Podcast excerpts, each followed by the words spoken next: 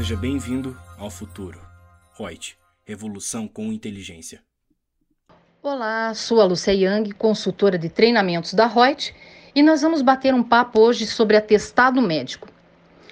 A justificativa de ausência do empregado ao serviço, em virtude de doença, para não ocasionar a perda da remuneração correspondente, deve ser comprovada mediante um atestado médico. A base legal que traz todas as limitações regulamentadas é o decreto 27048 de 49, que aprovou o regulamento da lei 605 de 49. Antigas essas legislações, mas que permanecem em vigor. Com isso, temos a resolução do Conselho Federal de Medicina 1851 de 2008, que vem estabelecer as normas de emissão de atestados médicos e diz que o médico assistente deve observar alguns procedimentos, quais sejam: primeiro, especificar o tempo concedido de dispensa à atividade necessário para a recuperação do paciente. Segundo, estabelecer o diagnóstico quando expressamente autorizado pelo paciente. Terceiro, registrar os dados de maneira legível e quarto, identificar-se como emissor mediante assinatura e carimbo ou número do registro no Conselho Regional de Medicina.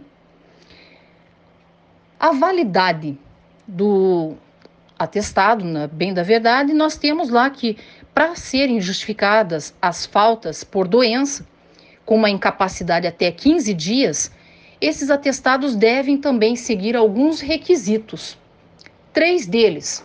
Primeiro, tempo de dispensa concedido ao segurado por extenso e numericamente determinado.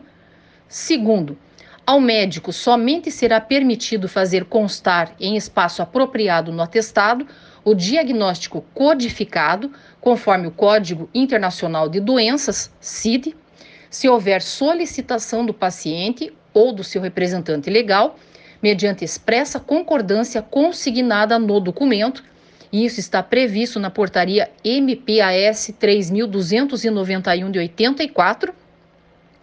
E a terceira situação, que é a assinatura do médico ou odontólogo sobre o carimbo, do qual conste o nome completo e número no registro no respectivo conselho profissional.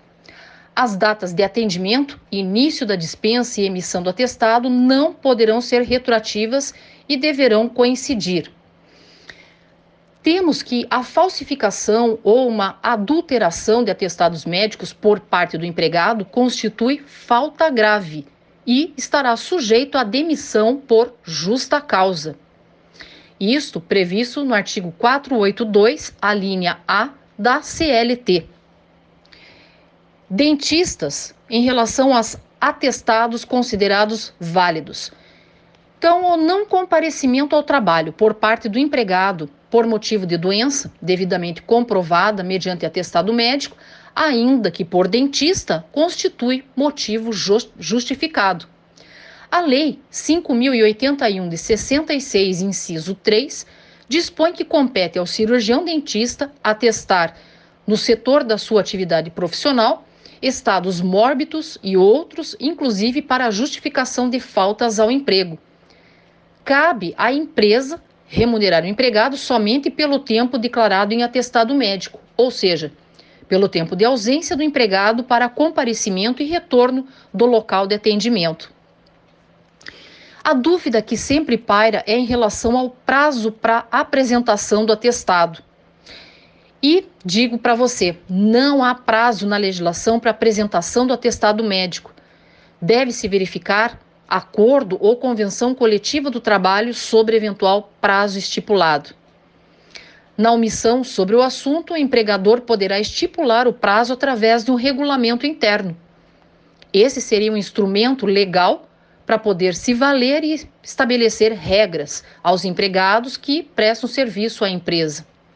Esse seria o nosso tema de hoje que eu queria abordar com vocês. Espero que tenham gostado.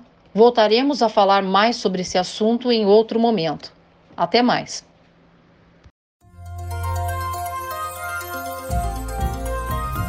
Gostou do nosso podcast? Acesse youtube.com barra aí e assista a versão em vídeo. Deixe seu like, compartilhe com seus amigos e se inscreva no nosso canal. E não se esqueça de ativar as notificações para acompanhar nossos conteúdos semanais. Aproveite! Até mais!